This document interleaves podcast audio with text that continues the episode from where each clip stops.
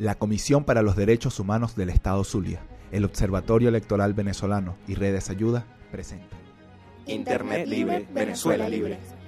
El Carnet de la Patria es un documento de identificación nacional ideado en enero de 2017 por el gobierno bolivariano. Este se ofreció como un boleto de entrada a un sistema de asignación de ayudas económicas y programas sociales financiados por el Estado. A pesar de compromisos constitucionales e internacionales de derechos humanos, el Carnet de la Patria se ha utilizado como mecanismo para el control de datos personales y lealtad política. El Observatorio Electoral Venezolano recogió incidencias ocurridas a lo largo y ancho del país durante las elecciones presidenciales del 20 de mayo de 2018.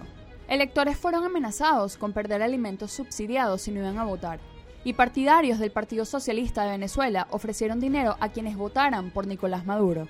El Consejo Nacional Electoral guardó silencio sobre el uso propagandístico del carnet de la patria, aunque el artículo 257 del reglamento de la Ley Orgánica de Procesos Electorales establece que no se permitirá el financiamiento de la campaña electoral con recursos provenientes de donaciones, aportes o subsidios de organismos o entes públicos.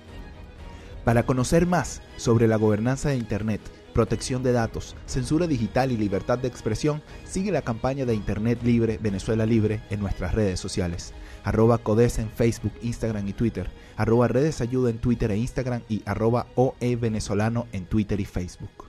Internet Libre, Venezuela Libre.